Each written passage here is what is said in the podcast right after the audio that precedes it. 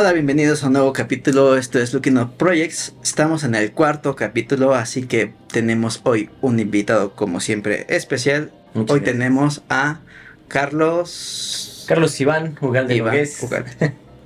Yo lo conozco como Carlitos. Carlitos. y también conocido por ser Fisioterapeuta y quiropráctico deportivo. quiropráctico deportivo. Así wow. es. Ok, vamos a hablar de eso principalmente el día de hoy. Porque hay muchos eh, mitos o personas que la neta ni saben qué es o para qué, a, a qué se dedican y todos tienen el, el mito más grande creo que conozco de, de este tema, es que piensan que son puros masajes. Sí, mira, fíjate que ahí tomas algo muy importante, que es el... Nos conocen, bueno, es muy gracioso, ¿no? Yo a mis alumnos los molesto con, con algo muy importante que es, no, pues trabajen para que les digan fisioterapeutas y no sobadores ni hueseros.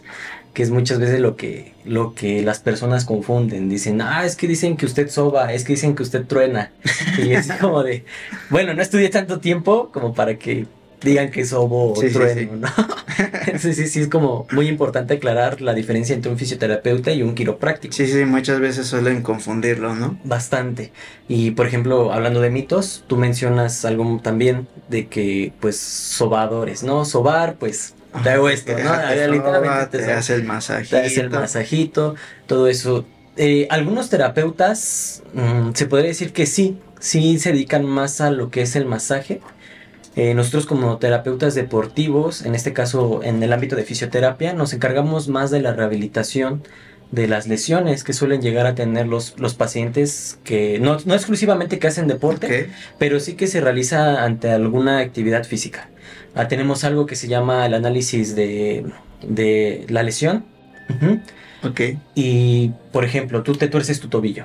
Y cuando nosotros hacemos el análisis de la lesión, pues es, iba corriendo, iba trotando, iba caminando, y el pie se me torció ya sea en inversión o inversión.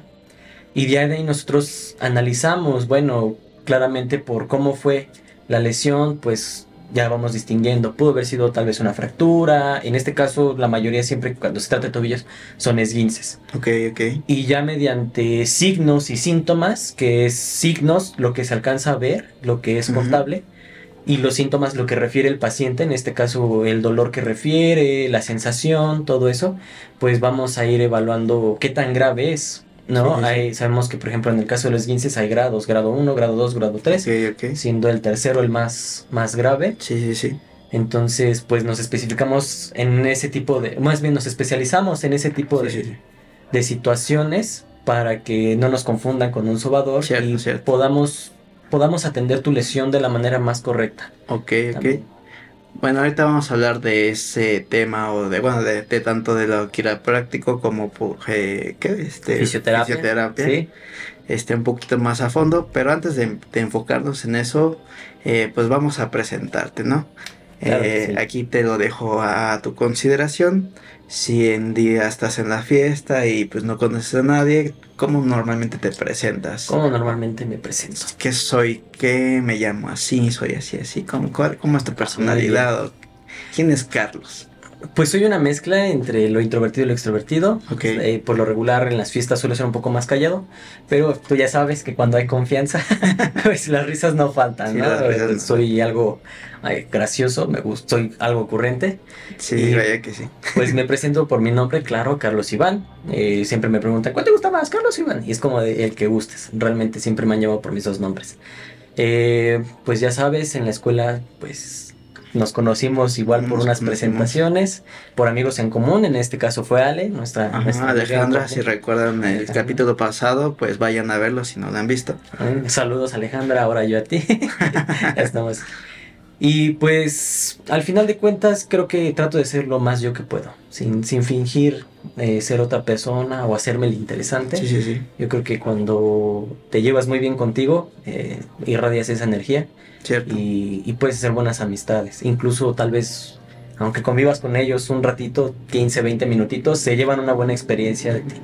Entonces, yo creo que sería una persona agradable de conocer Y en algunos ya eh, otros aspectos, pues obviamente va- voy a tener cosas como todos que tal vez no le agraden a las personas.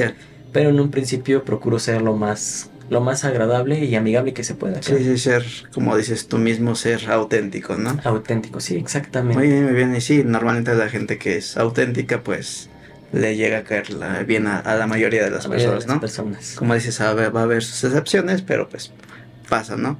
Y pues Sí. contemos un poquito de esa historia, ¿no? De nos conocimos En la eh, en la universidad. la eh, cuando entramos a lo que fue licenciatura en idiomas. Idiomas. Y pues no duraste tanto como, No es- duré como tanto. esperábamos. Exactamente. Y pues vámonos para allá. Vamos a, a- a hablar sobre eso. ¿Cuál, fue el ¿Cuál es el secreto? ¿Cuál es esa oscura historia de por qué te saliste de la carrera y cómo fue que después terminaste ahora con lo que ahora estás especializado? Ah, muy bien. Una historia un poco larga. Eh, bueno, yo realmente no quería estudiar idiomas. Cuando yo fui a esa escuela, a esa universidad, yo iba más por la carrera de psicología.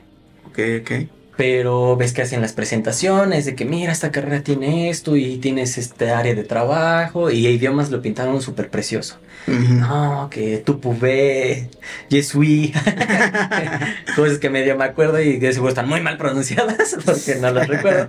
Pero Sí, sí, sí. eh, pues pintaron muy muy bonita la, la carrera de idiomas más que la de psicología.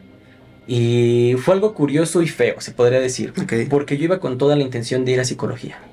Pero en ese entonces, pues ya sabes, los papás que buscan el mejor futuro para ti, lo que más te conviene, pues me dijeron, no, es que la de idiomas, mira, vas a tener más oportunidad de trabajo, mira, vas a poder este, ganar más, eh, aprender tres idiomas te va, te va a llevar a muchos países, Sí, etcétera, sí. etcétera.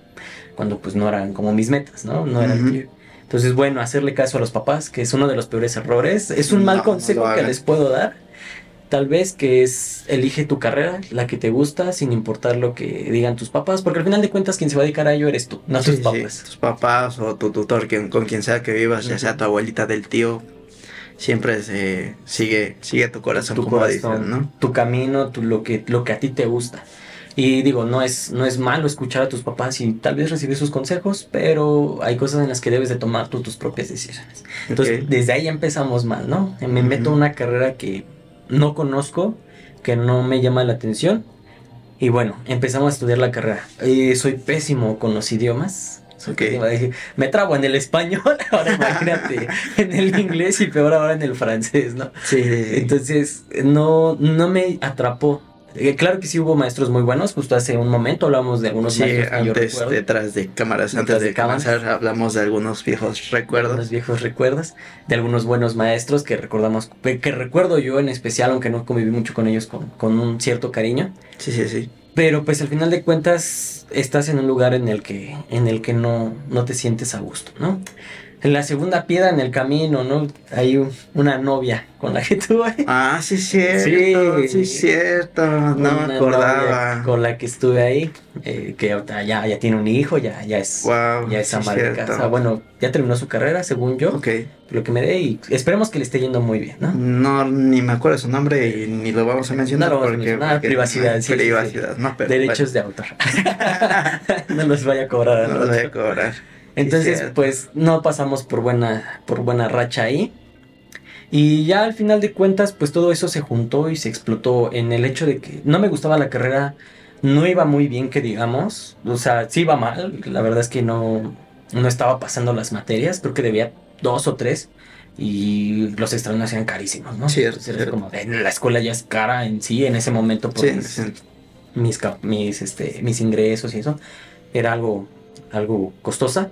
Más los extras, más eso, más que no me gustaba la carrera, más que acá problemas Sí, todo estaba en contra. Sí. Y algo te estaba diciendo, ahí no es compa. Vete de ahí, sí, vete de ahí. Entonces sí me dolió porque pues, quieras o no, ahí hice amistad contigo, con Ale, que era con los que mejor me llevaba. Y pues sí, siempre dejar amigos duele, pero Cierto, cierto. pues al final de cuentas iba a estar arrastrando, arrastrando, arrastrando y tal vez eh, ciertos, en ciertos momentos, yo ya me lo vi de esta manera, tal vez ya el no estar a mi 100 y todo eso, incluso hasta pudo haber provocado que no nos lleváramos ya tan bien, Cierto. porque cuando una persona no está bien, contamina a las demás. Eh, y obviamente tal vez las demás te quieren ayudar y pasarte esas buenas vibras, pero cuando no estás en el mejor estado mental ni físico, realmente, sí, porque estés rodeado con las más bonitas personas, puedes superarlo. Cierto, cierto. Entonces me salgo de ahí y me tomo más o menos seis meses en descubrir qué era lo que yo quería estudiar. Para esto mi papá, que en paz descanse, eh, me dice, pues, algo estricto, es tu último chance, porque si eliges una carrera y no la terminas, no te voy a volver a pagar ninguna otra. Y fue como de caramba, viejo. ¿Qué haré? Entonces, a mí desde antes, no sé si a ti también te tocó, pues me gustaba como luego llegar con mis amigos y hacerles masajito y todo eso. Mm, Sobarlos. Era mi destino ser sobador. no recuerdo Entonces, tal vez sí, pero... Lo que me gustaba mucho consentir a mis, a mis amistades en ese aspecto, ¿no? Entonces me decían, por ahí ya sabes que siempre hay unas viejitas que dicen, no, es que tú tienes manos. tienes buena mano. tienes buena mano, ¿no? Entonces recordé que cuando iba en la prepa fue una escuela en la que estudié, que tampoco vamos a mencionar su nombre, y me inscribí ahí y fue curioso, ahí te va. Yo me enamoré de la carrera desde el primer día porque la primera clase que tuve fue psicología. Ok. Entonces desde ahí ya vas tirando de que, ah, ok, si era tu destino cierta parte como esta área médica. Exactamente, estar en un área de la salud más que en otro tipo, ¿no? Entonces empezamos con la clase de, psicología, eh, estudiamos varios aspectos, posturas, eh, incluso un poco de la letra, de cómo escriben las personas y qué quiere decir de ellas. Eh, las posturas me refiero a cuando se paran, personas que tienen, por ejemplo, una, un, se puede decir que una mentalidad muy distinta o más bien cuando no están de ánimos. Es lo que andaba buscando. Cuando están de ánimos por lo regular, pues están encorvados, jorobados, como les dicen, por lo regular. Y, muy, muy yendo hacia abajo por lo regular. No, obviamente también va a depender de otros factores. También puedes estar cansado. No es específicamente de que no estés en tu 100, pero sí, por ejemplo, de que estés cansado, estresado. Hay muchos, muchos aspectos. Entonces, todo eso a mí me, me empezó a llamar la atención. E iban pasando las clases. Eh, yo soy un amante de la anatomía, de todo lo que tiene que ver con el cuerpo humano. Entonces, en esas clases, pues era aprender bastante de los huesos, de los músculos, el sistema nervioso, el cerebro. Y el, y el saber cómo funciona el cuerpo eh, me, me, atrajo, me atrapó totalmente. Y yo me sentía espectacular, ¿no? Eh, entonces me empezó a ir mucho mejor. Entonces, a diferencia de la carrera de idiomas, aquí llevaba puro 9, puro 10, puro 8. Entonces, iba saliendo súper bien, súper bien. Los maestros me, tenían una gran estima porque veían mi, mi pasión hacia... interés, ¿no? mi interés, mi pasión hacia la carrera. Y pues muchas veces, eh, al final de cuentas, yo era de los mejorcitos. Y, también eso causó problemas. También eso llegó a causar problemas porque pues la envidia no. Sí, sí, siempre hay envidias en todos lados. Entonces es muy chistoso. Yo en ese entonces tenía 19, 18 años. Yo creo que más, o menos, por esa edad. Actualmente tengo 25. Entonces, pues lo que hablamos también hace rato, luego las personas mayores como que cuando un joven sabe más que ellos, eh, sienten que, que pues algo no está bien. Entonces hubo un momento en el que a mí me decían, es que nunca entrega tareas. ¿Cómo no voy a entregar tareas? O sea, si soy el primero en llegar a entregarlas, soy el primero en, exámenes, era los el primero en terminarlos. Entonces también ahí hubo como que esos problemas y pues la dirección me dejó un trabajo muy difícil, que si no recuerdo eran las 44 zonas de Broadman, ahorita creo que son más. ¿Nos podrías explicar más o menos qué es eso? Son partes del cerebro que se involucran mucho también a lo que es parte del lenguaje. Ok, ok. Parte del lenguaje y otras funciones. Entonces, era un trabajo un tanto completo eh, y complejo. Y lo terminé en el tiempo estimado y lo entregué. Y bueno, ya ahí se dieron cuenta los directores que realmente lo que hablaban de mí eran, eran rumores, ¿no? De que no entregaba. Y aparte, pues los maestros, como te decía, me tenían una estima, en una estima muy alta. Tenías tu backup, tu alguien que te Exactamente. Se te olvidan las palabras. es que a veces pasa. Sí, ya, ya cuando sabes más idiomas, no sabes sí, hablar Spanglish. comentamos en el podcast pasado que uno que es de idiomas, de repente se te... Se te traban, las, lenguas. Entonces, pues se dieron cuenta de ahí y de ahí me gané incluso un poquito más del respeto de mis profesores. Entonces, así continué en quiropráctica. La verdad es que soy bastante bueno. No al grado de ser el mejor, porque tampoco, pero me defiendo bastante bien en, esa zona. Entonces, pues bueno, pasa todo este proceso de mi carrera. y, y la termino. Eh, me tocó terminarla en tiempos de pandemia. Tristemente ya no tuve, bueno, tristemente sí ya no tuve lo que fue una graduación y todo eso. Ya nada más fue como de, ok, pago mi cédula, pago mis diplomados y todo eso. ¿Y cuál es mi sorpresa? Que cuando voy pago me dicen, ah, ok, oye, ¿qué crees? Que aparte de tus papeles te vamos a dar reconocimiento. Fue como de, ah, caramba, ¿por qué? Ah, caray. Y le hace, bueno, porque los profesores te, te, te lo brindaron. Es decir, te destacaron como uno de los mejores alumnos. Entonces también fue como muy bonito saber que que pues de venir valiendo madres, prácticamente, eh, llegas a un lugar donde brillas, ¿no? Eh, es muy bien dicho el, esas frases donde dicen que la persona que tiene un buen brillo no brilla donde no la aprecian. Cierto, cierto. O donde simplemente no se puede desenvolver como es debido. Entonces eh, fue muy, muy, muy bonito el, el salir de un lugar donde no, no te sentías a gusto, donde no estabas dando el 100, a un lugar donde desde el primer día dijiste voy a entregarlo todo y salir con reconocimiento y saber que te, que te reconocen, ¿no? Tus, tus profesores que admiras tanto. Entonces, pues fue muy bonito para mí ya ese, ese nivel. Y fue más bonito cuando yo empiezo a atender a personas, a los pacientes. ¿Recuerdas eh, ese momento de tu primer paciente o a la persona a la que... De mi primer paciente realmente no lo recuerdo porque, bueno, se puede decir que fueron mis familiares. Siempre era practicar con mis familiares. Sí, pero sí recuerdo de mi primera paciente que me dio las gracias por quitarle sus dolores ya de espalda muy fuertes y ayudarla a recuperar movilidad. Era una persona que sí de plano llegó muy encorvada, ya llegaba muy lastimada y fue unas 3, 4 sesiones en las que incluso el ánimo le cambió. Eh, hay un dicho muy bonito que es que dicen que es un doctor salva las vidas o salva vidas, pero un terapeuta ayuda a vivirlas. Entonces tiene bastante sentido porque sí, muchas veces ya los pacientes, el dolor es muy horrible, ya sea psicológico o físico, es demasiado horrible, te impide eh, ser tú mismo, te impide ser dependiente, que es lo que más les pega a los pacientes. Entonces el ser dependientes de, de, un ser querido los hace sentir como una carga. Cierto, cierto. Entonces cuando tú les quitas esa sensación de que ya no, ya no, ya no tienen que ser una carga, porque al final de cuentas yo creo que un familiar eso no es una carga, pero muchas veces también las personas tienen, tienen sus propios problemas y su paciencia. Sí, depende a veces mucho de, la familia, ¿no? Hay personas a las que pues es familia y pues no te pesa, pero hay personas o familias que no son tan unidas y, Ajá. y pasa, pasa. Y lo reclaman, reprochan, ¿no? Entonces, tú cuando ya les, les regresas esa individualidad, esa capacidad de, de valerse por sí mismos, es muy, muy bonito muy, muy, muy bonito. Entonces, sí, esa sensación sí la recuerdo, todavía la, la llego a sentir cuando atiendo a pacientes. Y pues ahora que soy docente, también eh, se ve reflejado mucho en mis alumnos de que cuando algo te apasiona, los, los imbuyes de esa misma, esa misma pasión y, y, les encanta. Tuve también el caso de, de un alumno que cuando llegué lo odié. O sea, de plano me caía muy mal. Era verlo y estaba dormido eh, no ponía atención, eh, era un desastre, totalmente. Sí, sí. Entonces dije, ah, lo voy a tener que tener más en, en friega. sí. Y curiosamente resultó ser muy bueno en quiropráctica. Al estarlo motivando, al estar hablando con él, a estarlo chingue y chingue de que estudiara, de que trabajara, resultó ser muy bueno en quiropráctica. Yo diría que incluso de los mejorcitos de su grupo.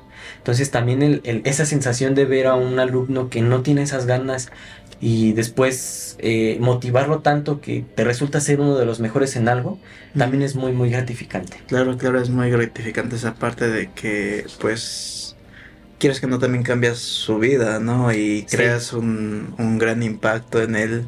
Y pues la marca que deja uno en, en sus alumnos a veces es, es muy grande, ¿no? Sí, sí, yo digo que influyes bastante. Tú cuando representas una, una autoridad o o un, margen de enseñanza, eh, representas todo eso, sí influyes bastante en sus pensamientos también. Era un poco depresivo, un poco no valgo tanto, como mucho autodesprecio. Acá cuando le empieza a enseñar su valor que tiene, lo inteligente que es, porque muchas personas son demasiado inteligentes, pero están suprimidas por X y razón externa. Entonces los empiezas, les empiezas a sacar brillo. los empiezas a pulir. A pulir. Se dan cuenta de lo que valen y cambian mucho su actitud y cuando los ves no los reconoces. Ya no los reconoces.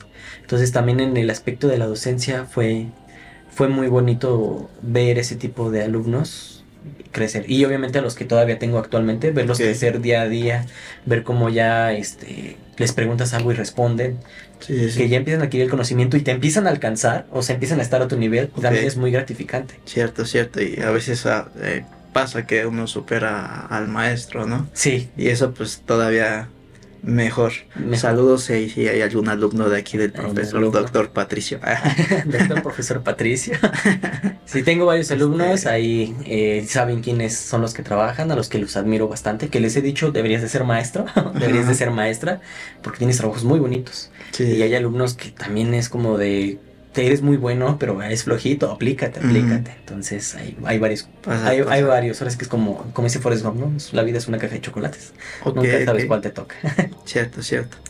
Ok, vamos a, eh, enfocarnos a lo que es primero eh, fisioterapeuta.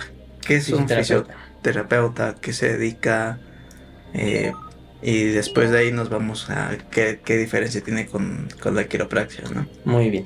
Fisioterapeuta, bueno, mayormente nos encargamos o nuestro principal objetivo es aliviar el dolor. Siempre en una terapia lo primero que te debes de enfocar es en aliviar el dolor que, que esté teniendo el paciente que le esté imposibilitando realizar su día a día. Posteriormente nosotros actualmente manejamos el movimiento de salud ¿no? O bueno, yo le llamo así.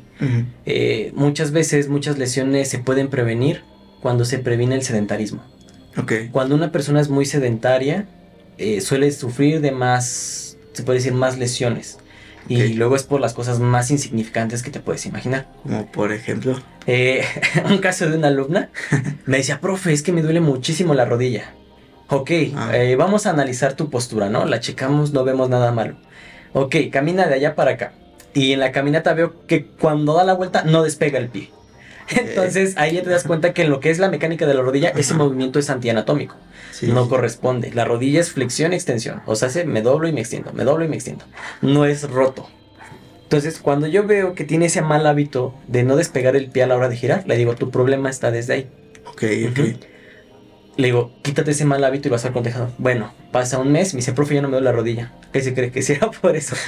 Entonces, dentro de lo que es, o a lo que quiero llegar con esto, es que muchas veces analizamos los hábitos de los pacientes, analizamos su postura, su anatomía, su día a día, para saber qué es lo que le está afectando y qué es lo que le está causando ese dolor. Claro, cuando el dolor es idiopático, es decir, que no se tiene una idea del por qué.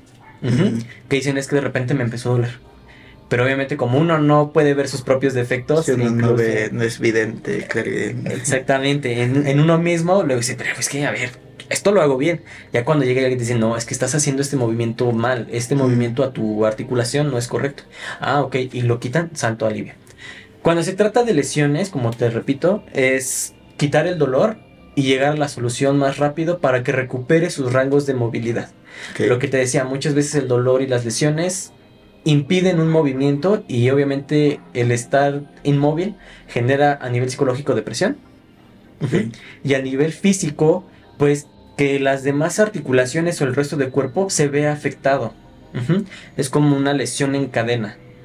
Supongamos que alguien se tuerce la muñeca y no se va a atender. Ese, ese movimiento eh, repetitivo, ese dolor constante va a ir aumentando, va a ir aumentando. Y poco a poco, ¿qué es lo que hacen? Por lo regular dejan de mover el codo y luego el hombro entonces todas esas zonas se empiezan a contracturar, se empiezan a atrofiar, empieza a haber pérdida de movimiento y se empieza a llevar el resto al resto. Eh, un caso más específico que tiene que ver con la columna, que cuiden mucho su columna. Eh, es muy muy importante hacer ejercicios de estiramientos, es muy importante hacer ejercicios de fortalecimiento, eh, ir con un especialista si yo veo que ya mi postura está un poco inclinada, encorvada, porque la columna es el centro de todo. Entonces supongamos que tú en tus lumbares, vamos de lo más bajo a lo más alto. Tienes una pequeña desviación o una mala postura. Las lumbares van conectadas a las dorsales y a las cervicales. Entonces, hay una patología que se llama escoliosis. Esa escoliosis de la lumbar va a empezar a torcer primero tus lumbares en forma de S. Pero como va conectada a las dorsales, se empieza a llevar a las dorsales. Y luego de las dorsales a las cervicales, que ya es un, caso más drástico. Ahora, supongamos que tu columna ya está en S. Solamente porque no cuidaste tus lumbares y tuviste un dolor y no lo trataste y seguiste con malas posturas, ya empezaste a generar presiones en los nervios. ¿Por qué? De las lumbares, alguien, algo que se llama nervios raquídeos o sistema nervioso periférico. Entonces, si tú pinzas un nervio, te puede generar paresias, parestesias, que es el hormigueo o los espasmos musculares, ¿no? Ok, ok. Entonces, eso ya te empieza a afectar también a ti. O sea, no ya solamente es un dolor de lumbares, ya también es un dolor del brazo, porque como tus torácicas están apretando a tu nervio, a tu plexo braquial, ya hay estímulos ahí que no deberían de estar. ¿Por qué? Porque entre las vértebras tenemos espacios donde salen esos nervios y cuando se prensan generan esos estímulos, inflamaciones, irritación. Eh, hay, un, hay un caso muy, muy curioso que se da mucho en la fisioterapia que es el nervio ciático. Ese es- lo he llegado a escuchar, pero Muchísimas no sé, no veces. sé de qué sea. Explícanos qué, Bastante. qué, qué es eso. Muchas veces, bueno, el nervio ciático es un nervio que sale desde las lumbares hasta el dedo gordo del pie. Si no mal recuerdo, de L4 y L5. O sea, hace las últimas lumbares. ¿Sale? Que se irradia hasta el, hasta el dedo gordo del pie o hasta la planta del pie. De ese nervio, cuando hay lesión, muchas veces la única opción ya es cirugía. Muchas veces, no quiero decir que en todos los aspectos. Sí, no se vayan. No, no se espante, ¿no? Aquí viene una aclaración. Muchas veces van al doctor, híjole, es que se cree, doctor, tengo un dolor desde el glúteo hasta, hasta hueco popitleo o parte trasera de la rodilla, ¿no? Es que es ciática. Porque Ay, muchas todos, veces. ay, mi ciática. Sí, ay, mi ciática, ¿no? Y luego así como de no, o sea, ya después llegan bien espantados los, los pacientes con un terapeuta. Es que el doctor me dijo que es ciática. Es que no, ya no va a caminar, doctor, ayúdame, ya siento que me estoy enfriando, ¿no? Y casi, casi un drama total de no. Estoy no, viendo a mamá Coco. Estoy viendo a mamá Coco y, y a Valentín Elizalde. Entonces, cuando haces el análisis postural y las pruebas, te das cuenta que no es ciática. En primera, porque entran caminando a tu consultorio. Mm, Cuando es ciática no puedes caminar, el dolor ya es demasiado fuerte, el dolor ya te impide el solo hecho de estirar tu pie para dar el paso. ok. Hay algo que se llama falsa ciática. ¿sale? La más normal y la menos dañina, se podría decir, es que tengas un síndrome piramidal. Ok. En la zona glútea tenemos un músculo que se llama piramidal. Ok. ¿Vale? Ese músculo cuando se inflama porque estamos mucho tiempo de pie o lo sobretrabajamos en el gimnasio, que es cuando hacemos algunos ejercicios que tienen que ver con el movimiento pélvico, Ok. se inflama y presiona al nervio ciático.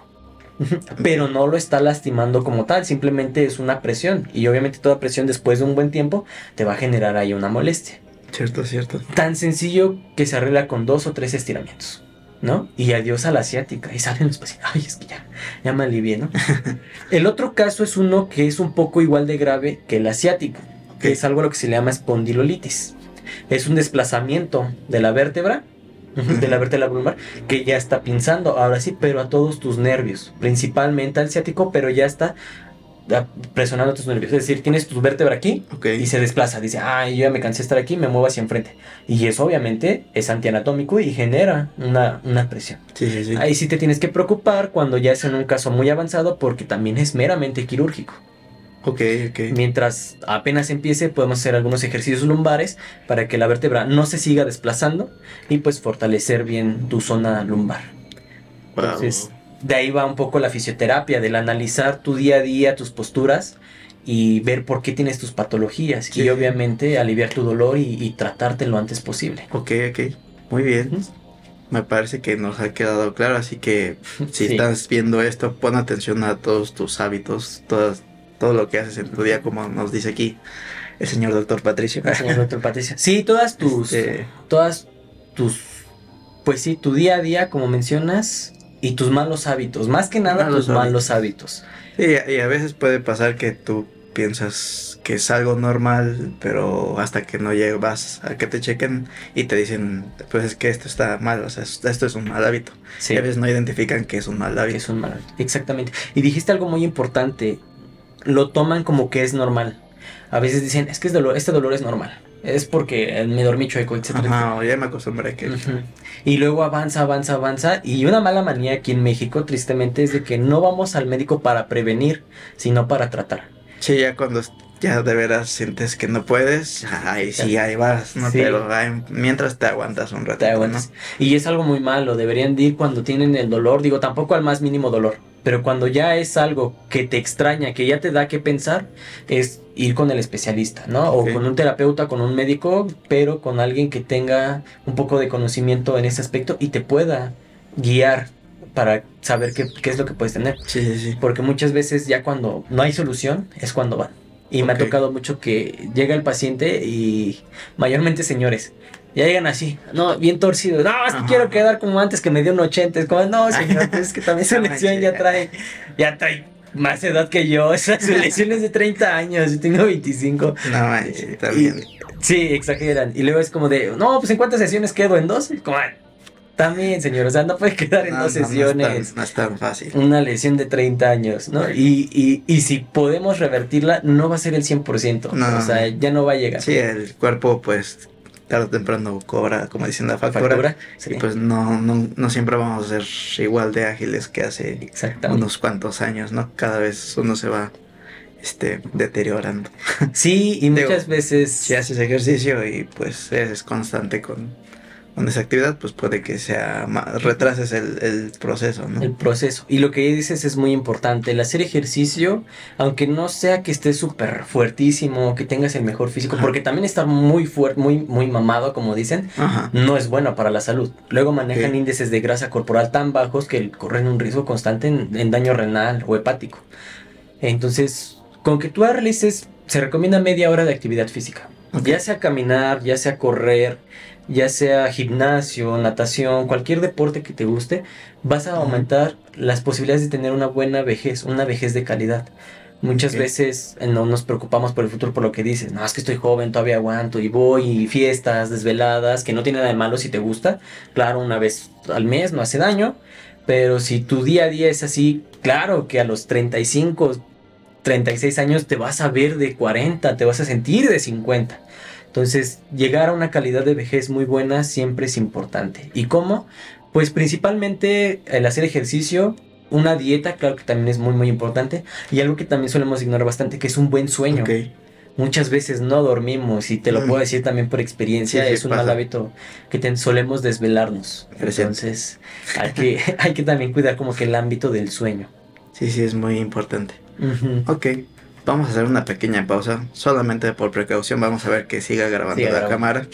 Eh, pero en un momento regresamos y regresamos con el tema de eh, tu otra especialidad que es quiropráctico, pero quiropráctico Deportivo. deportivo. Sí, Ok, vale, entonces en un momento regresamos. No se vayan. no se vaya.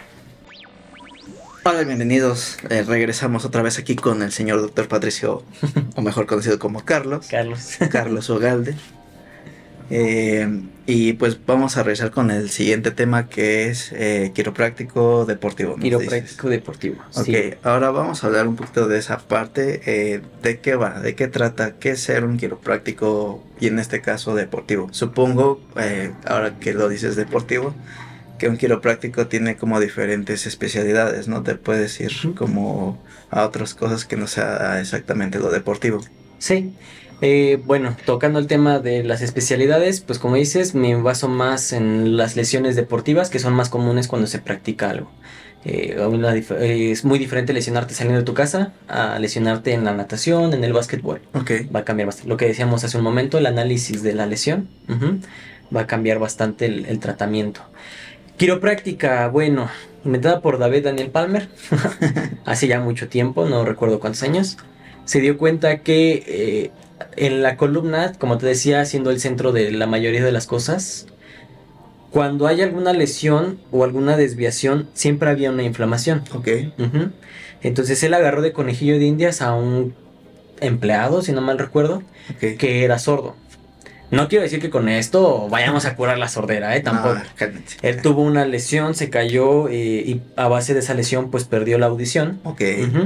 Entonces él al checar las vértebras se da cuenta de que no están alineadas y empieza con el primer ajuste quiropráctico de manera empírica. Es decir, simplemente porque se le dio la gana. ¿Sale? Y al hacer el ajuste se da cuenta que hay un crepitaje, o lo que conocemos como tronido, ¿no? Le tronó las vértebras, le tronó la Ok. espalda. Ujú. Ok, ok. Y no milagrosamente, recupera la audición. Su, su, su empleado. Entonces, él empieza de manera continua a experimentar, literalmente, con diferentes personas los ajustes quiroprácticos y se va quedando con los que más eficacia les tiene. Vale, ¿sale? vale. En ese momento sí era de manera empírica. Tanto fue su éxito que los doctores lo llegaron a demandar porque les estaba quitando la chamba prácticamente, su primera chamba. Está de moda ahorita. Está de moda eso. Entonces, eh, pues ya lo meten a la cárcel por no tener una cédula, por no ser un profesional, pero la gente lo sigue buscando aún en la cárcel porque Sí. les da bastantes resultados. Ok, ¿no? ok. Como decimos, no cura todo porque tampoco es un milagro, pero sí es muy eficaz en muchísimas cosas. ¿De qué se basa? Bueno, prácticamente del análisis y nuevamente de la postura, del cuidado de las articulaciones, más a lo que va con el sistema osteotendinoso. Es decir, huesos y tendones. Ok, que es diferente a lo que es en, En fisioterapia, te basas también un poco a las articulaciones, pero mayormente lo que yo he notado en mi experiencia personal es que tratas un poquito más lesiones musculares Ok. ujú, y temas posturales, pero aquí es lo que tienen en común. La quiropráctica, en lo que respecta a la postura y la anatomía, también está muy muy bien implementada. Ok. Es decir, también tiene muy buenos resultados. Incluso igual en experiencia propia, porque hay muchos terapeutas, fisioterapeutas y quiroprácticos puristas. Yo soy ambos y, y bueno, yo los he mezclado. ok. No se enojen si son puristas de pura fisio. Nah, es que la quiero no sirve. Tú a tu chamba, ¿no? Cada, Sí, cada este, cosa sirve. Por ahí, en un poco de investigación que llegué a hacer, eh, por ahí vi que luego están muy peleados entre estas dos, eh, Carreras. estas dos sí, carreras, ¿no? Los echan por ahí Sí. un poco de hate entre ambos y ambos. pocos, eh, pocos como tú se, se especializan en, en estas dos partes, ¿no? Sí, y le hayan el gusto a las dos. Sí, te digo, eh, entonces hay mucho este purismo. Te puedo decir, la relación pues es cuidar posturas y obviamente en quiropráctica es un, suele ser un poco más, no invasivo, agresivo, Porque el movimiento articular es más fuerte. En lo que respecta a la fisioterapia, pues es con los ejercicios, los estiramientos, que son muy buenos, claro, y en la quiropráctica es una manipulación manual. Literalmente es con tus manos agarrar y mover la columna. Tampoco la movemos tanto. O sea, luego dicen, es que es súper peligroso. Ok, sí es peligroso si te lo hace un huesero. ¿Sale? Pegrilos. Bien peligroso. si te lo hace un huesero, ¿no? Al, al- por los que nos confunden bastantes. ¿Por qué? Sí, sí. Porque ellos no tienen un conocimiento como tal de la anatomía. Nosotros como quiroprácticos sí. Sí conocemos de qué está conformada las vértebras, los huesos, qué nervios salen, qué vasos sanguíneos y arterias conectan.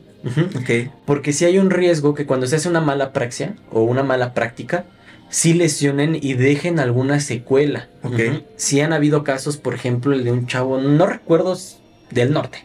¿sale? Para no errarle tanto Sí, sí, sí. Que agarra y agarra una chava y ¡oh! le mete así un rodillazo, como, como un fatality, ¿no? Prácticamente. Sí, y, y, y la desmadra totalmente. Entonces, esa persona obviamente no sabe lo que hace y es cuando nos viene a malparar a nosotros, tanto a los fisioterapeutas como a los quiroprácticos, porque Cierto, también cierto. fisioterapeutas quedan mal a veces, ¿no? No, no, solamente los quiroprácticos. Entonces, empiezan a ver esas malas praxias porque dicen, si truena, funciona. No. No. realmente es qué técnica vas a aplicar, porque hay muchísimas técnicas que no comprometen ni las arterias, ni los, ni los ligamentos, ni los nervios, que te van a ayudar a liberar esa vértebra, que te van a ayudar a alinearla. Ahora, como decía, no las movemos tanto. Nosotros una escoliosis de tantos grados, supongamos que de 15 grados, es decir, que apenas va empezando, no lleva mucho no la sacamos en dos, tres sesiones. Pueden ir de 5 a 15 sesiones con quiropráctica, ujú, como pueden ir de 5 a 15 sesiones en fisioterapia. O sea, Sí. pero si tú mezclas ambas, puedes reducir esas 15 sesiones a tal vez de 5 a 10, Ok. de 5 a 8, ¿no? Agarrando lo mejor de ambos. Cierto, Ujú. cierto.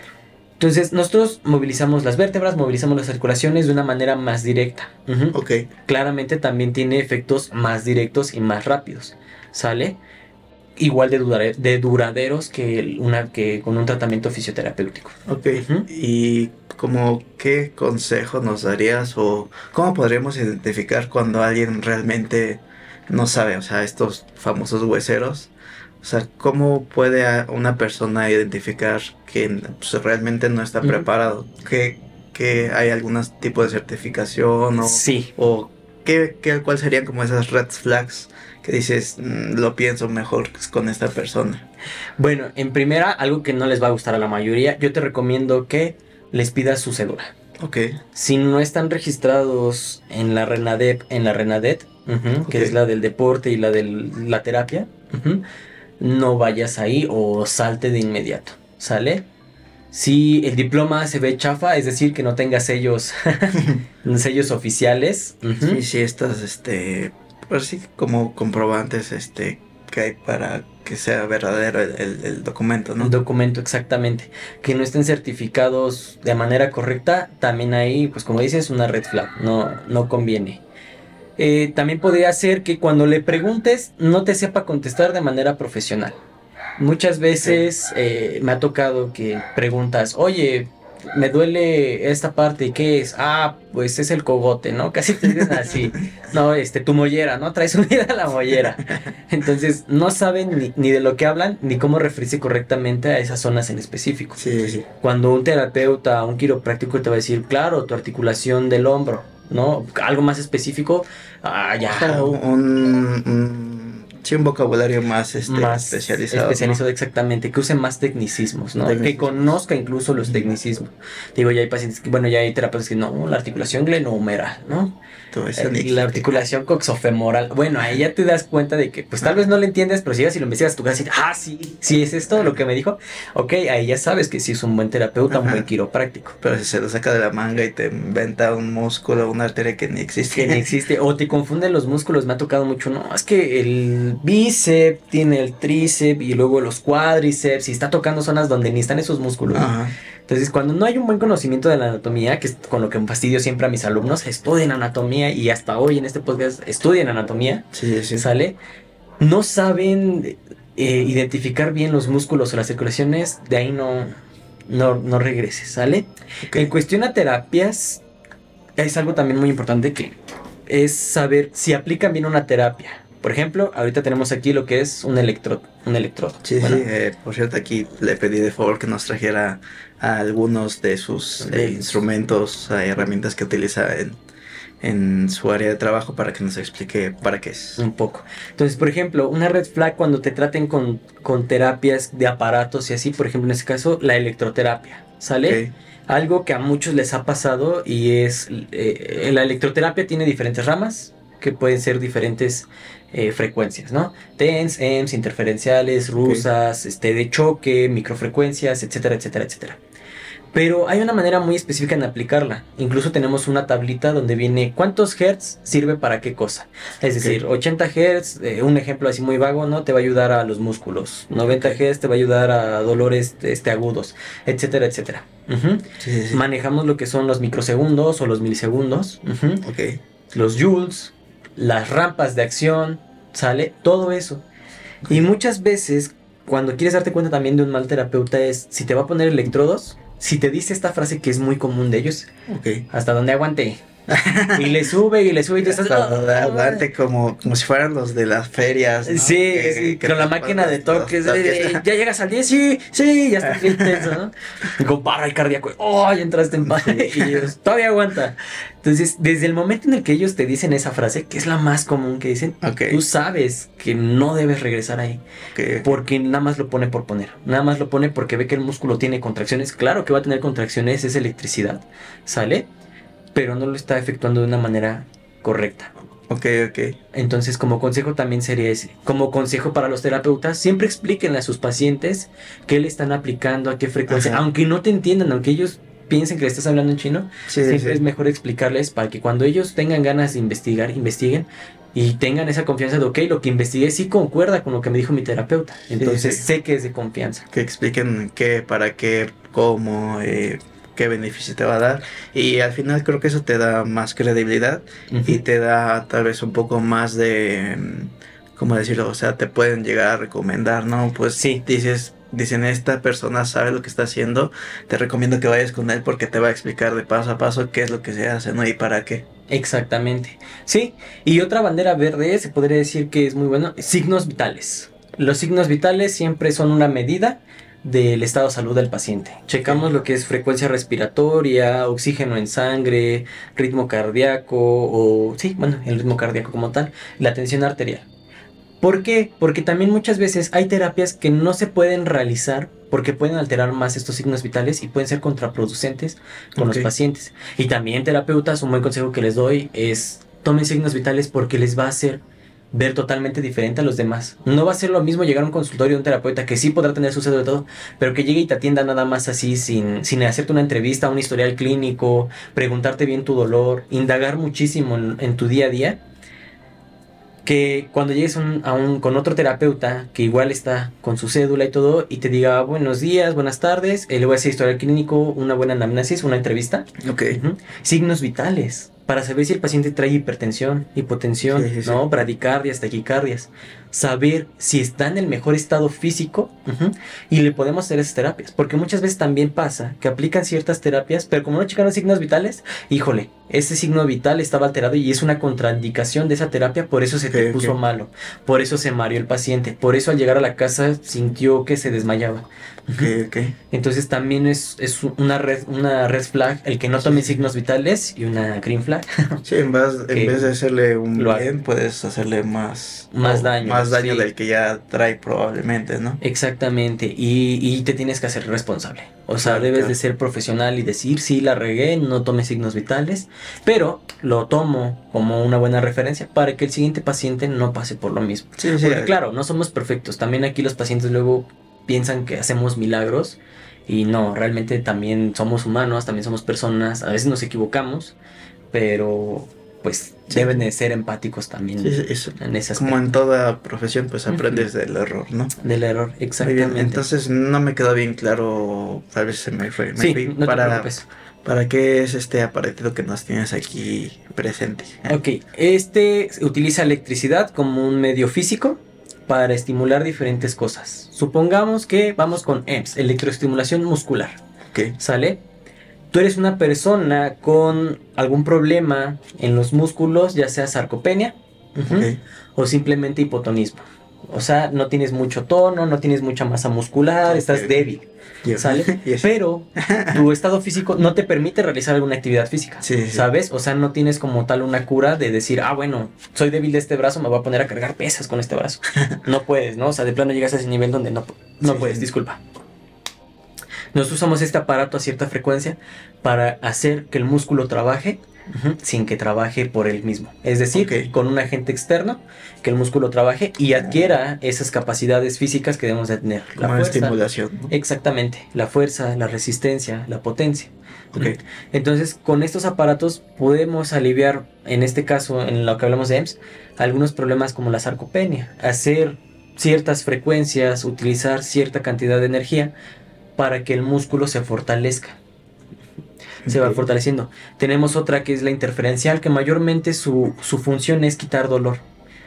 Con la electroestimulación vamos a hacer que si te duele mucho, por ejemplo, la rodilla, sale, pero no es ningún problema articular, no es ningún problema muscular, simplemente te duele por ahí algún problema nervioso. Ok, colocamos la, frecuencia interferencial y la estimulación eléctrica va a ir directamente a los nervios y te va a generar un, un efecto analgésico, sin tener que inyectarte analgésico. Nos basamos más a los agentes físicos que a la medicina. Nosotros no satanizamos la medicina, claro, obviamente tiene que ver, tiene que haber a veces medicación, pero nosotros nos enfocamos más en la capacidad del cuerpo mismo para recuperarse. Sí, sí, sí. Y en la capacidad de agentes físicos para empezar a quitar algunos dolores y mejorar el rango de movilidad. No específicamente la electroterapia, también tenemos ultrasonido, pero algo más fácil que todos tienen en casa, pues calor y frío. ¿No? Muchas veces cuando tienes una lesión, eh, lo correcto es después de cierto tiempo, de 12 horas de inflamación, colocar frío para detener ese proceso y aliviar el dolor. Entonces, muchas veces tenemos un tanto a la mano que nos puede ayudar a aliviar el dolor y obviamente empezarlo a mover. a nosotros, los terapeutas, actualmente nos enfocamos muchísimo en la movilización. Ok, ok. Entonces, usamos cualquier agente externo que no sea tan invasivo al sistema como tal para que el cuerpo se recupere de la manera más natural posible. pero más rápida y eficazmente también. No va a ser lo mismo estarte aguantando el, dolor de rodilla 15 meses, a ir a terapia dos, tres veces por semana y en dos meses salir de ese dolor de rodilla sin haberte inyectado eh, medicamentos, sin haber tomado algún tipo de medicamento analgésico. Por ahí llegué a escuchar que en tu área de trabajo ustedes no recetan como tal algún medicamento. ¿Es verdad? Por ahí llegué a escuchar algo así. No recetamos, tenemos prohibido recetar porque no somos médicos, eh, no somos farmacólogos. Eh, a veces te dicen, ¿qué puedo tomar? Bueno, pues ya le das ahí algún medicamento de renombre que ayude para la inflamación, para el dolor. Paracetamol. Paracetamol, sí, prácticamente, ¿no? Entonces, como tal, no lo hacemos. También porque a veces no lo ocupamos. Realmente no lo ocupamos. Es decir, tú llegas con un dolor de hombro y tú debes de salir con ese dolor de hombro muy disminuido, tanto que no requieras del medicamento para controlar el dolor. Ok, ok. Entonces, es nuestra función como tal, que tú vengas con un dolor de 10 y salgas con un dolor de 0, en caso de ser el mejor de los casos. Mm, sí, sí, sí. O un dolor de 2, en el que digas, ok, ya no me duele como antes, me sigue doliendo, pero puedo realizar mi día a día. Okay. Y claro, con cada sesión ir mejorando ese dolor, que se vaya quitando en su totalidad y recuperar tu, tu movilidad como es. Ok, movimiento. Muy bien, muy bien. Y aparte de este aparato, ¿me recuerdas su nombre? El electrodo. electrodo. ¿Qué otros este, aparatos o herramientas debe tener alguien con esta especialidad que vas a su consultorio y, y sí o sí debe de tenerlo? Pues mira, realmente creo que lo más básico siempre va a ser los electrodos, que es lo que más, más va a tener. Y dependiendo en qué se especialice, porque hay muchísimas cosas. Por ejemplo, un ultrasonido también te puedo decir que yo en lo personal también lo ocupo bastante. Pero, por ejemplo, yéndonos a otro tipo de, terapias alternativas, ¿no? Eh, las ventosas. Que son muy controversiales también de sirven, no sirven, nada más que nada más te generan moretones, etcétera, etcétera. Si tú tienes un buen conocimiento de las ventosas, si tienes muy buenos resultados con ellas, pues obviamente tus ventosas. Eh, punción seca o en otros casos, pues la acupuntura, ¿no? Que no son lo mismo, son algo diferente, pero radican en lo mismo. Agujas y puntos gatillo. Ay, qué ¿Sale? No lo Exactamente. Entonces, yo creo que más que tener algo así o sí, lo que más se llega a ver son los electrodos, el ultrasonido y obviamente pues tus aceites porque eres masajista. debes de hacer masajes, debes de sobar. No. Parece chiste, pero sí. Aceites sí son importantes, de preferencia sin aroma. Ok, a eso iba. ¿Qué tipo de aceites se utilizan? Eh, utilizan mucho los naturales. A mí no me gustan en lo personal porque con el calor así se añejan. Okay. Y para quitarles el olor de la ropa, de las sábanas, es muy, muy tedioso. Okay, okay. Los aceites minerales no son naturales, pero tampoco afectan. Y según yo, bueno, yo nunca he tenido a alguien que sea alérgico a los aceites minerales. Son como hipoalergénicos y duran más tiempo. Duran mucho más tiempo. Su única desventaja como tal, pues es lo que discutíamos. Los puristas no a veces dicen, no, es que lo que no es natural no sirve. Ah, mientras te ayude a hacer lo que tengas que hacer, es es más que suficiente. Entonces, aceites de preferencia sin aroma y una que otra esencia porque hay pacientes que como que siguen muy arraigados a que no, que el masajito y todo eso, que sí les gustan los aromas cítricos, un poco más naturales. Bueno, un, un, poco de tu esencia a un aceite pequeño y con eso tratas a ese paciente. Entonces sí, aceites.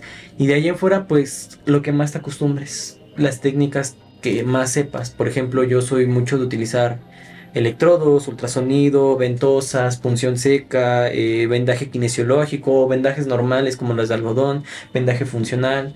Realmente yo sí ocupo todo. Ocupo todo. Más que por mi carrera, porque soy maestro. Entonces debo de dominar como que la mayoría de las técnicas y ya a la hora de, dar terapias, pues a veces algunos pacientes aceptan esto o les funciona esto, pero a veces no. Entonces imagínate si, si el electrodo no le funciona y no sé hacer otra cosa. Es como de caramba, ahora cómo voy a ayudar a mi paciente, ¿no? No le ayudó el electrodo, ninguna frecuencia no tengo ultrasonido, no sé poner punción, este, no sé colocar ventosas, no sé ni hacer un ajuste, ¿no? No manches. Vaya, no te debes de limitar como tal algo. Que hay muchas personas que sí lo hacen, ¿eh? Hay muchos consultorios que también nos quedan ver mal. Que es, no, es que allá con el doctor tal, le dicen doctores ni terapeutas. Ajá. Eh, me pone los electrodos, una sábana calientita, me hace un masaje y me truena. Y me cuenta un cuento. Y me cuenta un cuento y me truena y, así. Y te das cuenta que siempre que escuchas que vienen de, ese tipo de personas, su terapia es para lo mismo. Fui por un dolor de rodilla, pero me puso electrodos, me hizo masaje y me tronó. Fui por un dolor de tobillo, pero me puso electrodos, Ah, me hizo de- masaje y me tronó. Sí, sí, y sí, es como de, ¿y ya que hora te atendió el pie, no? Ah, sí, me puso ahí una venda. Entonces, Ah. también ahí son mañosos, lo hacen como Sí, para sí. sacar dinero, no, no lo hacen ya por la salud del paciente. Sí, sí, como siempre en, en todos los trabajos hay gente que no es auténtica, como habíamos Sí. dicho, eh, y pues, ah, pues improvisa. Sí, exactamente. Y se casan con algo. Te digo, ellos ya están casados con que masaje, electrodos y tronarlos. Masaje. Y con eso viven y se vuelve hasta monótono su rutina. Sí, Te digo, yo soy un poco más versátil y incluso un poco extraño, que espero que no sea tan extraño, que sí haya muchos terapeutas que lo apliquen, pero soy mucho de invitar a mis pacientes a iniciar una vida activa. ok. Es decir, señor, yo sé que tiene problemas de rodilla, de cadera, pero le voy a decir cuál es su problema. No fue su lesión, ¿sabe? Fue su obesidad, su sobrepeso. Somos de los primeros países con obesidad y sobrepeso Cierto, cierto. y de los más comelones porque en nuestra cultura tenemos comida muy deliciosa, muy sana también, pero a veces le exageramos a lo que es muy rico, pero no es tan sano Cierto. y no solemos hacer actividad física. Entonces, yo tengo pacientes que es- los invito a hacer ejercicio, los invito a hacer ejercicio. Y lo hacen y ven un cambio radical que dicen, oye, sí, ¿qué te crees que fui a hacer ejercicio y se me quitó el dolor de espalda? Empecé a bajar de peso y ya no me duele, ya no me, ya no me lesiono el pie, ya no me lesiono la cadera tan seguido. Entonces, como un consejo extra también es una vida activa, es, es lo mejor que puedes tener para, para tu salud y pues preventiva. La salud entre más se prevenga, mucho mejor. Porque como te digo, estamos acostumbrados a ir ya cuando estamos en un lugar donde tal vez ya no hay retorno, Ok. que cuando podemos prevenirlo, prevenirlo, prevenirlo. Ok, está muy padre que, que promuevas esto de, de la actividad física, porque vaya Sí. que es necesario. Y pues no es por mala onda o no sé, alguien que, Sí, que no. tenga pues sobrepeso, pues no es lo ideal para tu salud. Entonces, Sí, este, pues exactamente. es, es importante la actividad física.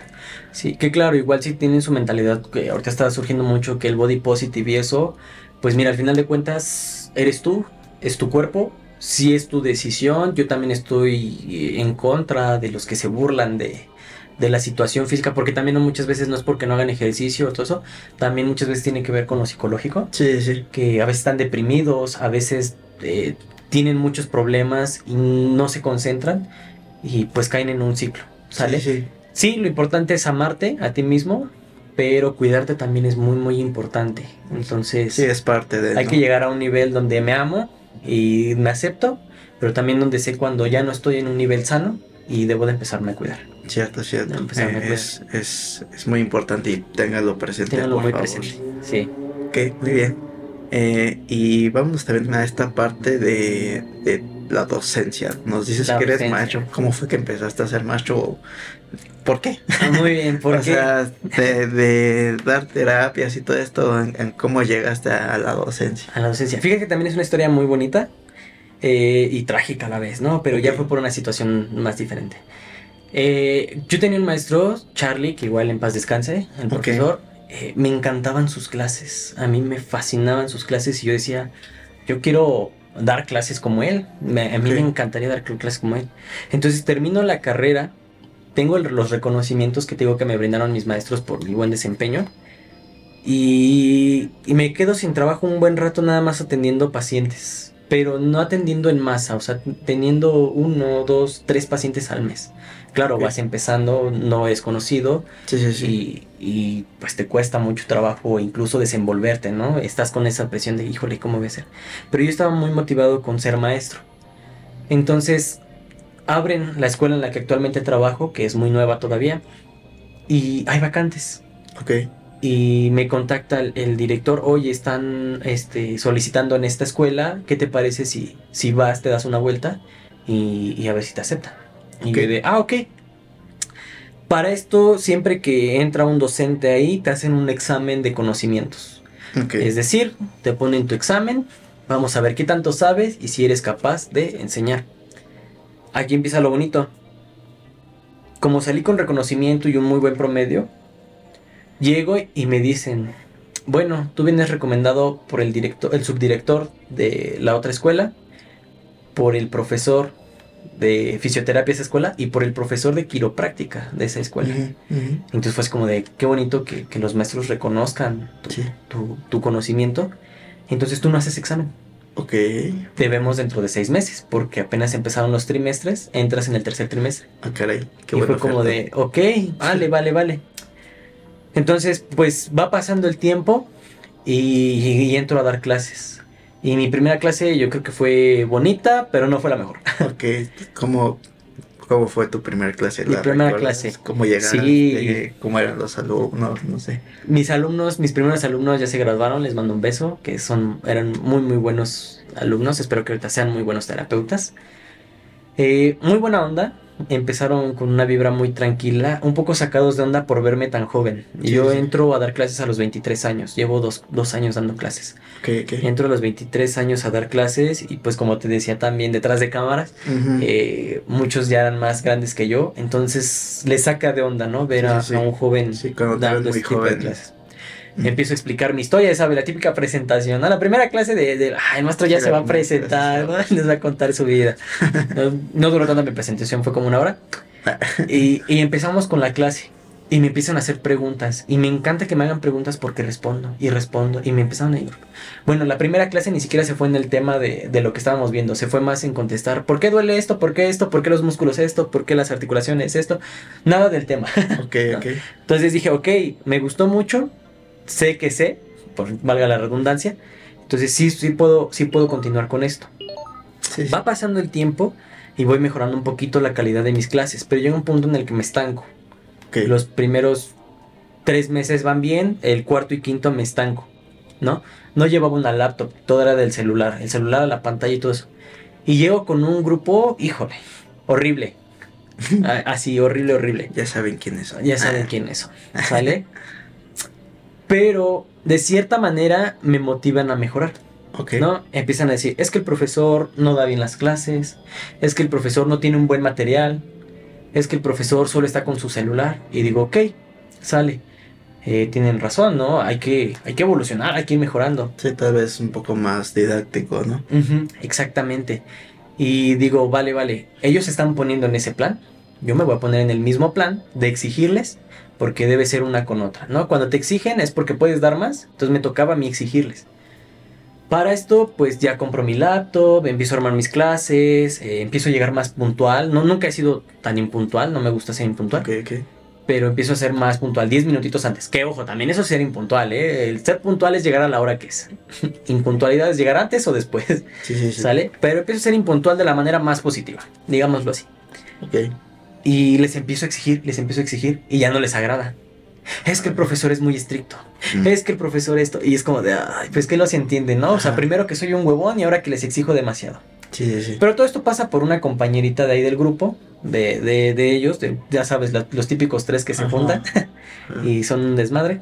Jala popular. Exactamente. La que, todos siguen, ¿no? La que más, exactamente, la que más sigue. Y es la que no puede con el ritmo. O sea, la que fue a hablar mal de mí fue la única que no pudo con el ritmo. ¿Qué? ¿Qué? Entonces, también ahí se vio la calidad de sus amigos porque la dejan, la aíslan y entonces todos se empiezan a llevar a mi nivel, menos ella. Termina dándose de baja. Ok.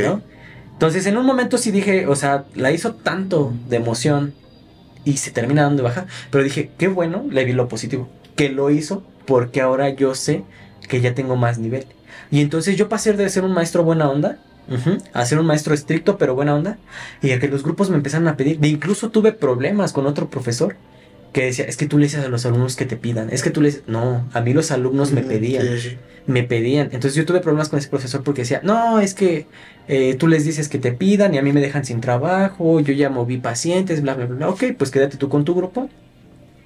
Y me salgo yo de trabajar un buen tiempo, ¿no? Por ese motivo. Ok. Dije, ya la goma. Pero resulta que los alumnos me están pidiendo empiezan, no es que si no viene el profe Carlos, nosotros tampoco, no es que si esto, si el profe Carlos no está, eh, vamos a hacer esto. Y entonces ya me dicen, ok, pues regresa, ¿no? Y ya te dejamos tus grupos fijos. Antes de eso siempre se turnaban, se iban rolando los grupos. Entonces, grupo que me tocaba, grupo que me pedía. Okay. ¿no? Pero le tenían que dar chance a otro grupo para que yo les diera clases y así, y así, y así. Entonces, se cambia la normativa por esa situación y ahora es grupo que tienes hasta que termines. ¿Sale? Ya, ya, ya, para que nos evitemos esos problemas. Entonces me empiezan a dar más grupos. Y, y, y, empiezo a conocer diferentes personas y de ellos también voy aprendiendo. Yo he aprendido muchísimos de mis alumnos. Claro, claro. Yo, yo siempre les he dicho, aprenden mucho de mí, pero yo también aprendo bastante de ustedes. Y empiezo a ver cómo hacer mis clases un poco más divertidas, un poco más este, prácticas, porque también como que la teoría a ellos no les gusta tanto, a la mayoría de los que conozco. Y en este ámbito sí es importante, pero creo que lo práctico lo es un poquito más. En lo personal, no quiero decir que, que sea lo más específico, en lo personal yo lo veo así. Y empiezo ya a un nivel bueno en mi carrera, ahorita que tengo. Empiezo ya a mantenerme estable, estable, estable, estable. Y pues de ahí ya nada más vamos a ir subiendo poquito a poco. Pero sí, lo que te decía, en lugares donde no brillé, cuando cambio estoy brillando bastante y ahorita me llevo muy buenas relaciones, me llevo muy buenos recuerdos, muy buenas experiencias de mis alumnos actualmente y espero que ellos también se estén llevando muy buenas experiencias y muy buenos recuerdos de mí y enseñanza sobre todo, procuro motivarlos a que, a que se superen día a día y siempre los estoy fastidiando con que estudien, con que estudien, porque me importan demasiado. quedarse con, con, lo que tú les enseñas. Exactamente. Que vayan, vayan por más, ¿no? Sí, evolucionando, ser autodidactas, aprender muchísimo más por ellos mismos que por mí. Porque claro, como decías, el alumno en algún momento debe superar al maestro. y yo quisiera que todos mis alumnos me superaran y que después ellos me enseñen a mí, sería lo mejor, porque sería haber alcanzado el máximo nivel de mi, de mi carrera en ese momento, que sea que yo siendo docente y siendo terapeuta esté creando mejores terapeutas y si alguien se quiere dedicar a la docencia de mis alumnos, estar generando mejores docentes. Cierto, cierto. Sí, eh, es, es, muy gratificante esta parte de, como ya comentamos, crear eh, pues esta conciencia y dejar algo importante en tus alumnos. Eh, se agradece mucho esa parte cuando tienes un maestro que realmente pues se interesa en, tu educación, ¿no? Sí. está está muy padre y esperemos que así sea. Y, y, me alegra escuchar toda, esa, toda esta historia de pues cómo cambió todo tan radical desde que te conocí sí. y lo lejos que has llegado, ¿no? Gracias. Este está, está muy padre esa parte y pues, pues, qué orgullo tenerte todavía de, de amigo, ¿no? Y decir que, que pues hoy hoy brillas más que, que antes. Que antes, sí, como te digo, era, era un caos la otra, la otra parte, pero creo que, como dicen, no lo bonito de tocar fondo es que ya después ya nada más es subir. Nada más es subir. Pero pues al final de cuentas, también la carrera de idiomas es muy bonita. Sí la extrañé en su momento porque sí también le veía muchísimas oportunidades. Pero es como esos amores imposibles que nada más ves una vez. pues es muy bonita, pero no es para mí. pasa, pasa, pasa. Sí. Sí, mm, por último, bueno, casi ya al último todavía nos queda un poquito de tiempo. Sí. Eh, ¿Podrías eh, tal vez contarnos alguna anécdota de algún paciente o algún alumno que te haya marcado mucho? Tal vez algún paciente que te haya costado mucho trabajo, tal vez tratarlo, o algún alumno, no sé, algo que nos quieras contar. Pues de mis alumnos te puedo decir que me han marcado bastante la mayoría, eh, principalmente lo que, los que se dedican a veces yo veo sus apuntes y se va a escuchar feo, ya también se los he dicho. Veo quién sí, quién no. y, y, sí, sí, sí tenemos alumnos favoritos. Ah, eso de que no, no sí, sí, los hay. Quien te presta más atención y te transmiten mejor energía, claro que van a ser tus favoritos, pero también me preocupo por los que de plano no la arman. Eh, tengo un, un, alumno, no, así es su nombre, yo creo que se va a dar cuenta. este, nunca lleva material. Nunca lleva material. Entonces, luego es así que está nada más viendo qué hacen los demás. No sé si has visto el video de un señor que según está ayudando a los demás, pero nada más le hace así. Ah, sí. Y, no ayuda. Así estaba, ¿no? Entonces le digo, ya vete por tu material, ponte a trabajar, ponte a chambear, ¿no? Eh, le, digo, descansas como si chambearas. Entonces, pues poco a poco ya empieza a ir a agarrar su, su ritmo. Y te das cuenta que ya después cuando hace la práctica, la técnica, es muy bueno. O sea, parece que no está poniendo atención, pero es muy bueno. Y de esos me ha tocado bastantes. De esos que ves sus apuntes y con faltas de ortografía y sin sin buen este sin bonita letra, sus esquemas todos feos y todo eso, pero ya cuando los ves en la práctica te sorprenden. Es como de, ay, es muy muy bueno en esta situación. Te contaba el, lo de mi alumno, que fue el que también más me marcó, el que llegaba muy deprimido, muy triste y resultó ser uno de los mejores en, quiropráctica.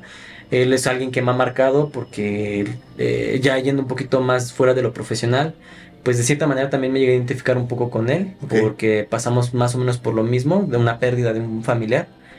Y pues ver que se superara y que de pasar, que te digo, de estarse durmiendo a clases a, a hacer uno, un buen quiropráctico, pues te motiva bastante, te motiva bastante. Y pacientes, pues la mayoría de mis pacientes me han motivado porque son dedicados. Claro, sí, siempre vas a tener un paciente que le dices, hace esto, esto y esto. Ah, sí. Sí. Claro. y llegan, ¿cómo lo hiciste? No lo hice.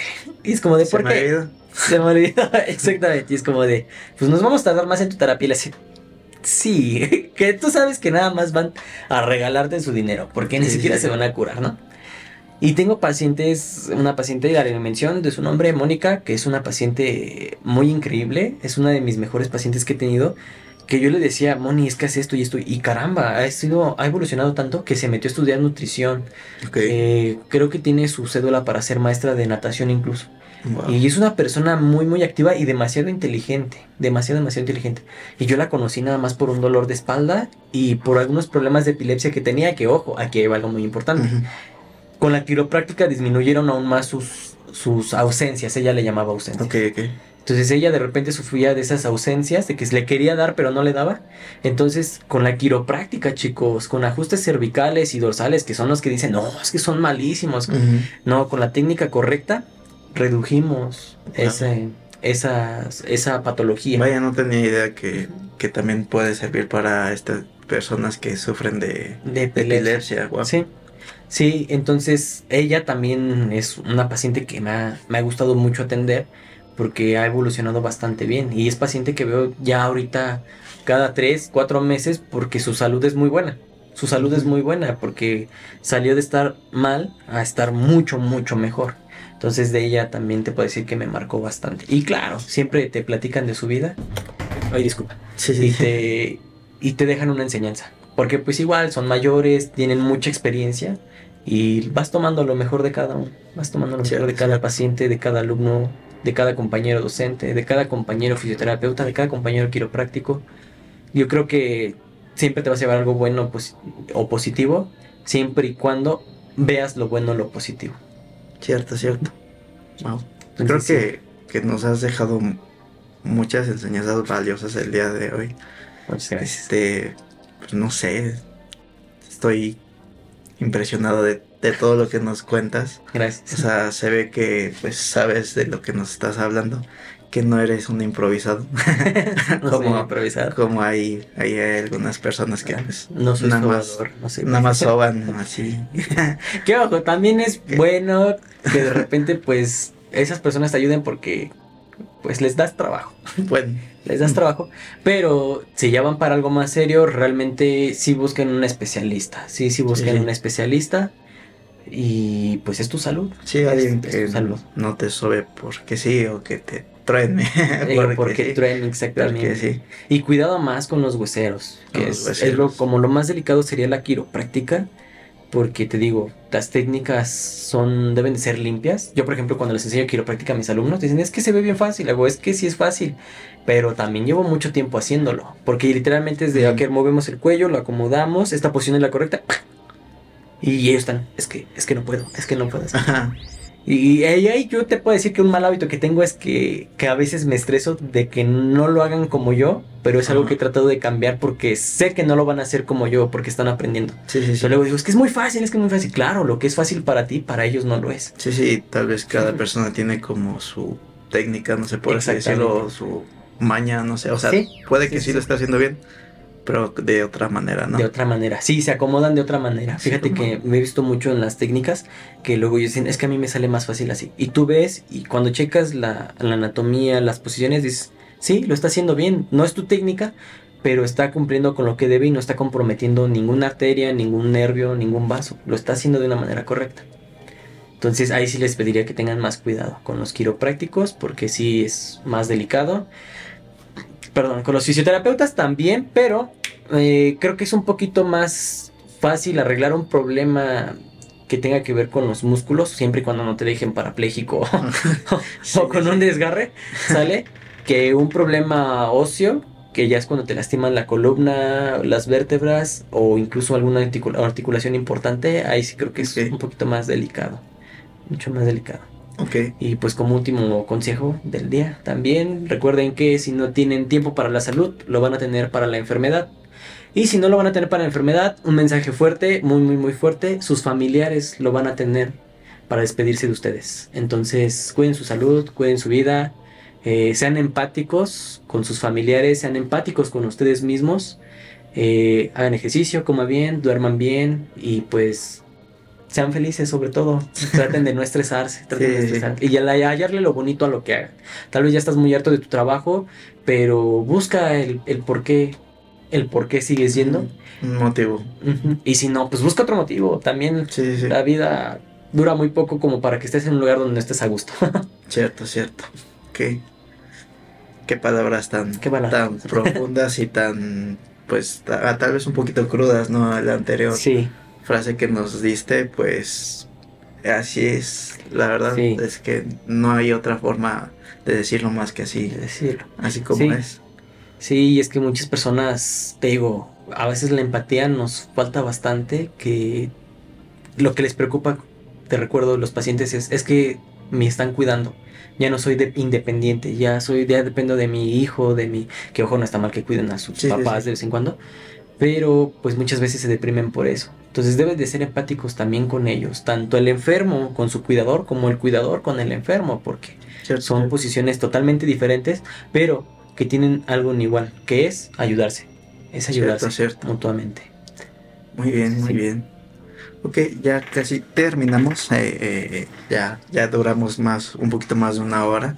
Se va el tiempo como, como agua de volada. Este, pues creo que eh, todos los que te conocemos, vuelvo a repetirse, estamos como muy orgullosos de ti. Gracias. En especial yo siento que más orgulloso y ya no está con nosotros, pues creo que es tu papá. Sí. Él, pues al final te dio esta, esta carrera y esta segunda oportunidad que pocos tienen. Sí. Y vaya que la supiste aprovechar y pues le mandamos un saludo donde quiera que esté. Y yo sé que está muy orgulloso de ti, así como lo estamos todos los que te queremos. Ah, muchas gracias, Juan. Pero por última pregunta que siempre la hago al final de cada capítulo tal vez en un tiempo difícil, tal vez en esta pérdida de tu papá o no sé, algún eh, otro momento que llegue a tu mente, ¿qué consejo, qué palabras de aliento le podrías dar a ese pequeño Carlitos que le pudieron haber servido en, ese momento tan, tan difícil? Tan difícil.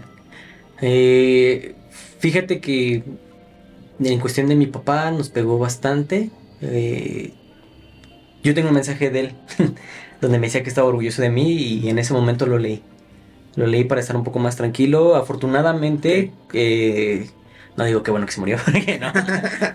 pero digo, afortunadamente cuando él falleció yo me fui en paz con él. Fíjate que nuestra relación en esos últimos años que estuve con él fue tan diferente y fue tan bonita en la que ya nos llevamos súper bien. O sea, la que dices, ¿qué onda? ¿A poco este es mi papá? sí, sí, sí. Porque a veces tienes una idea de, tus padres, de tus primos, de tus hermanos tan diferente, pero ya cuando creces, maduras y empiezas a ver cosas que ellos solamente ven porque ya están en ese ámbito, dices, ok, ya lo entiendo. Y ellos ya empiezan a verte de otra manera. Yo creo que con él me fui muy tranquilo. Eh, me despedí muy bien de él, no hubo, no hubo algo de lo que me haya arrepentido. Te digo, leí mucho su mensaje pero para salir de una situación difícil, lo que yo les recomiendo es lo mismo que a mis pacientes que están enfermos. Muévanse. Moverse siempre te va a traer energía. El, moverte, el salir de tu, de tu área. El simple hecho de decir, hoy no quiero estar en mi cuarto, voy a salir, voy a caminar, voy a ir a la tienda por unas papas. ¿Sale? Sí, sí. El hecho de, salir de la rutina, del salir de, de eso, es muy, muy beneficioso. Yo sé que es muy difícil, yo sé que a veces no tienes ganas, no tienes fuerzas, pero mientras hay vida hay chance. Cierto, cierto. Mientras puedes respirar, mientras te puedas mover, mientras puedas pensar, muévete, muévete, muévete de la manera que sea. Eh, ahorita dicen mucho, por ejemplo, eh, el gimnasio es la nueva iglesia, ¿no? Ahí va algo chistoso. Ahí solo van los que se drogaban los que los dejó la novia y los que están deprimidos. Sí. ¿No? Entonces es como la nueva iglesia. Pero tiene mucho que ver y es muy importante que ahorita yo algo que admiro y que estoy viendo mucho ahorita es la comunidad fitness, que salen de la depresión haciendo ejercicio. Cierto. Entonces, mi consejo es ese, muévete, muévete. Recuerda que en la naturaleza, en la vida y en, en general, el quien no se mueve se muere. Cierto, cierto. Quien no se mueve se muere. Entonces, moverte, salir de la rutina, busca ayuda. Yo sé que también es difícil aceptar que necesitas ayuda.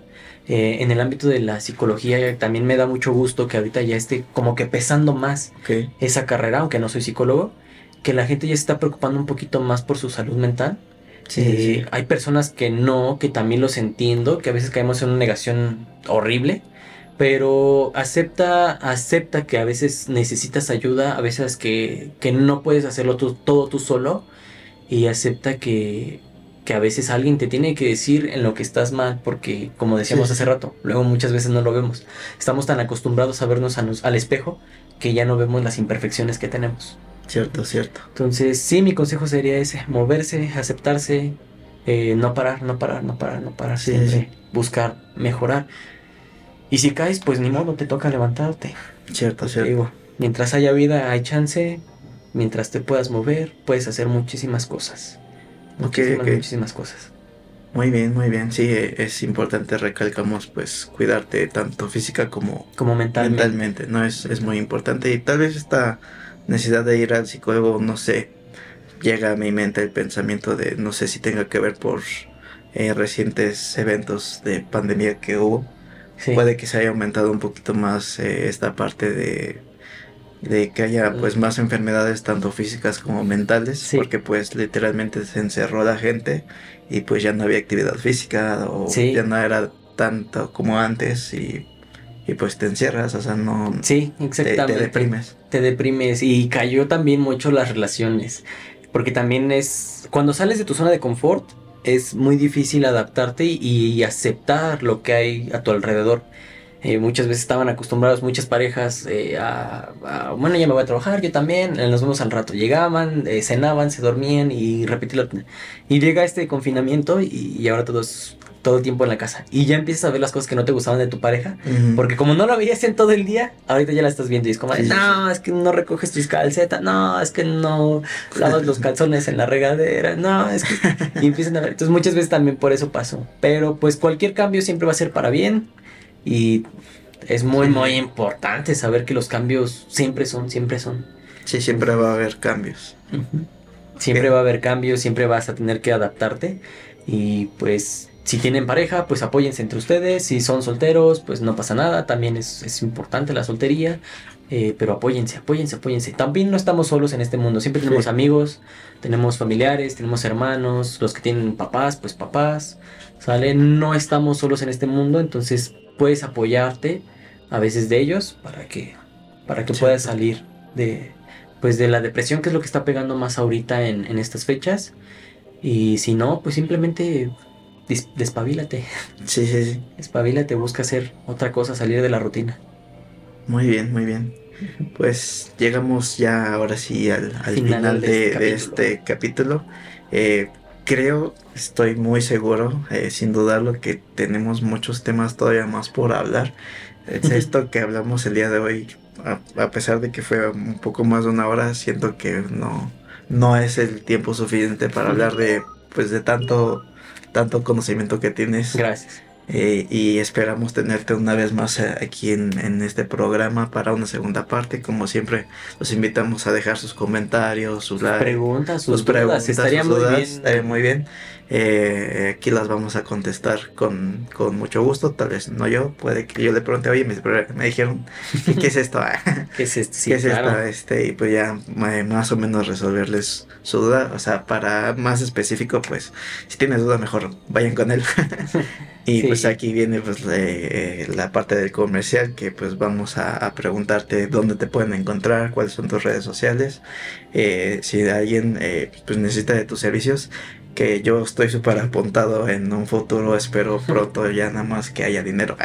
sí, claro que sí. Ir, ir contigo porque vaya que también supongo que tengo varios este, malos hábitos y me falta, admito que me falta hacer un poco más de actividad física. Eh, por aquí viene a mi mente que cuando luego voy en la patineta no sé por qué luego me duele, no me acuerdo si es la, la rodilla izquierda o la derecha, pero uno de los pies es, el, que, me duele, entonces voy a ir a checarme. pero bueno. Sí, este, muchas gracias por podemos encontrar? Y bueno, redes sociales no manejo porque solamente tengo las personales, pero pueden encontrarme en mi número de teléfono por vía WhatsApp. Eh, puedo dar consultas a domicilio o, simple, o tengo mi, mi consultorio en, en Tultepec, en tu casa, cuando gustes. Okay. Y el número pues es 55 3049 74 37. Y si no te lo aprendiste, regrésate. Si no lo aprendiste, repítelo, no pasa nada. Entonces ahí, de preferencia, pues WhatsApp, porque la verdad es que a veces no contesto porque vengo manejando, o estoy en clase, o cosas así. Pero por vía WhatsApp siempre les voy a dar la mejor atención que sea posible. Y voy a resolver sus dudas también, claro, si tienen dudas pueden preguntarme, no pasa nada. El conocimiento creo que no se debe de quedar solamente en uno. Cierto, cierto. Entre más se puede expandir, creo que apoyamos más a las personas. Entonces, incluso hasta por una simple duda pueden mandarlo, no pasa nada. Ok, ok. Entonces ahí tienen el contacto para aquellos que estén interesados en conocer un poco más de su trabajo. Ahí, lo, ahí va a estar y de cualquier forma se los voy a dejar por aquí abajo en, la descripción. Gracias. Ya sea de, del video en YouTube o en, Spotify. Pero pues ahí va a estar. Em, y pues es todo por el día de hoy. Una vez más te agradecemos tu tiempo que hayas estado aquí. Espero se hayan llevado algo eh, pues significativo, algo positivo. Significativo, positivo estaría. Eh, y pues nos vemos en un siguiente episodio. Bye.